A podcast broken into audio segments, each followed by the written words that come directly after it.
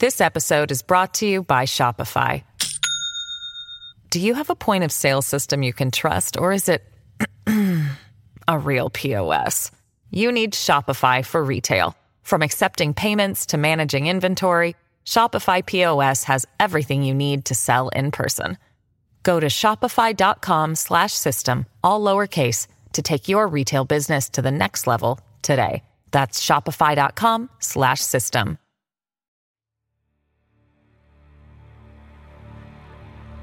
Na sexta-feira do dia 12 de setembro de 2008, os restos mortais de uma criança foram encontrados dentro de uma mala nas margens do rio Yarkon, em Israel.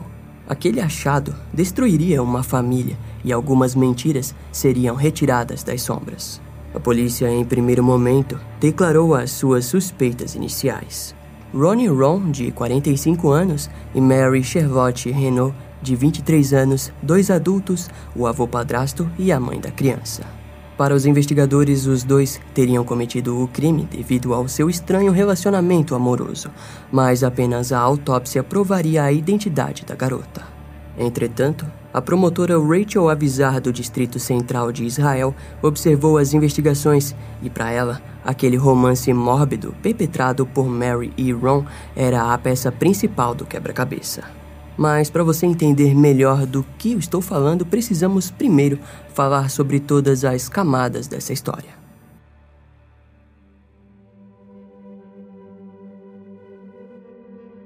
No sábado do dia 13 de setembro de 2008, o Instituto de Medicina Legal de Tel Aviv concluiu a autópsia que chocaria Israel e o mundo. Os restos mortais encontrados dentro da mala foram analisados e identificados. Se tratava de Rose Pizen, de 4 anos, desaparecida desde o dia 12 de maio de 2008. As buscas pela garotinha só se iniciaram três meses depois de seu desaparecimento, e isso porque no dia 28 de agosto de 2008 o caso veio a público após muito encobrimento por parte da Justiça de Israel. No mesmo dia, a manchete do jornal local Yediot Aronot dizia, entre aspas, como uma criança desaparece e durante três meses ninguém a procura e ninguém pergunta. Era isso que a jornalista Sima Kadmon questionava após intitular a manchete como Rose Pizen, a menina que ninguém queria. Mas por que isso? Por que alguém não iria querer uma garotinha inocente como Rose? O que uma garota poderia ter feito tão cedo na vida para terminar dentro daquele rio em Israel? Ou será que não tem nada a ver com a criança? E sim com as circunstâncias horrendas de sua vida.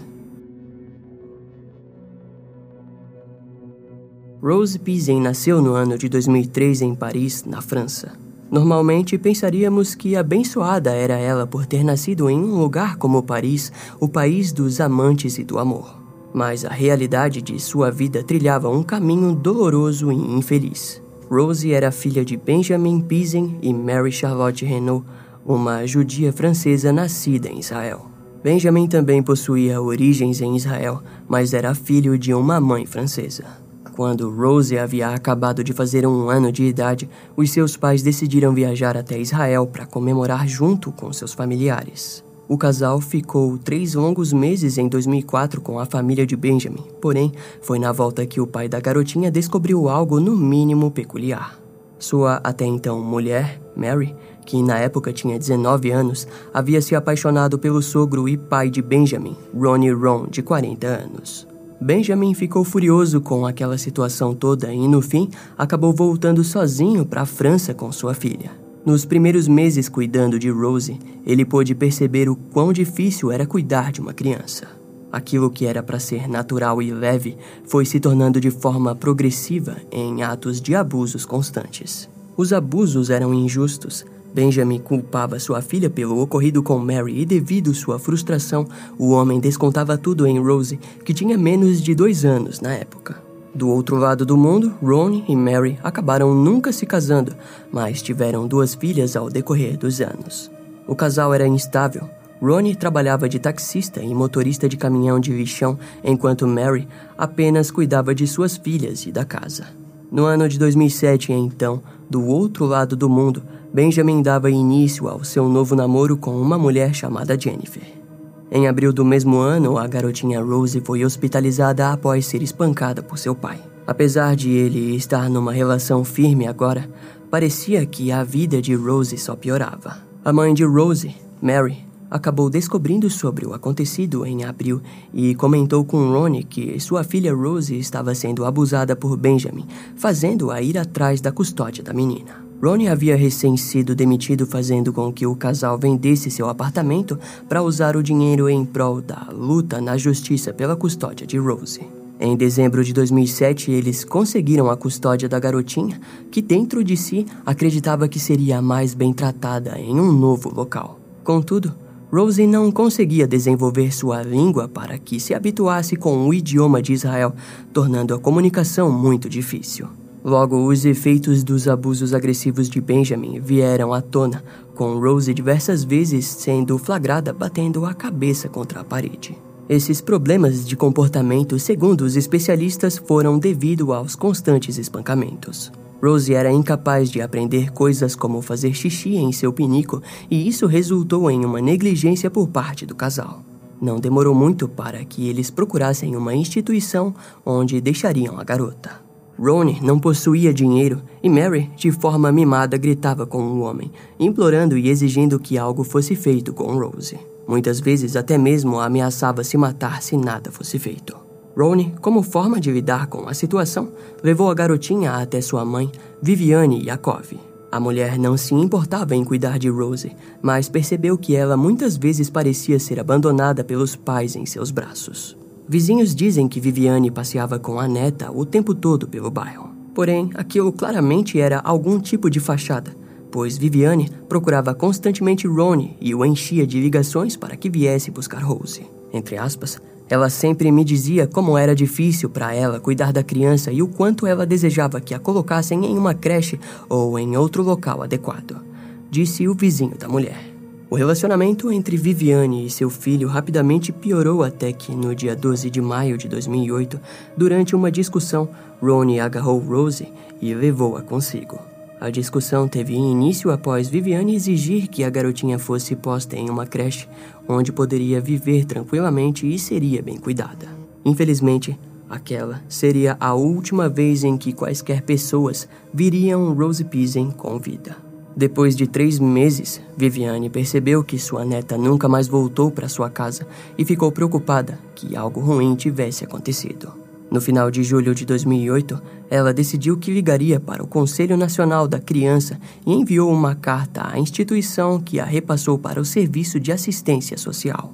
De último momento, a carta foi finalmente enviada para a polícia. Aos investigadores, ela disse que não havia comentado nada até aquele momento porque tinha medo que seu filho a machucasse. A polícia procurou por Ronnie, que afirmou que Rose estava desaparecida e, logo após, acusou sua mãe como autora do crime. Os investigadores então checaram a casa de Viviane.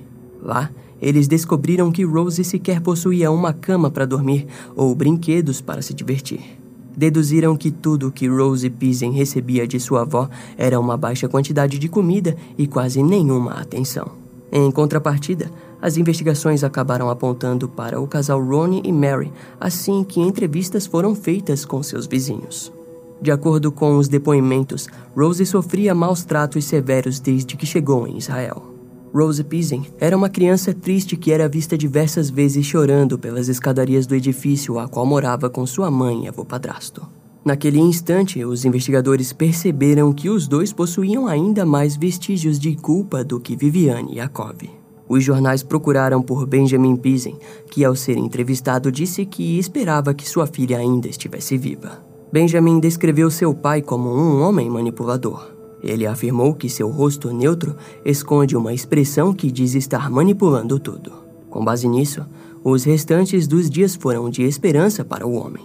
Já o ministro de Segurança do Interior de Israel, Avi Ditcher, tratava a garota como morta e dizia que fariam de tudo para dar a ela um enterro adequado. O ministro anunciou que a sociedade de Israel havia falhado com Rose Pizen, pois eles não estiveram lá para ajudá-la quando a garotinha havia precisado.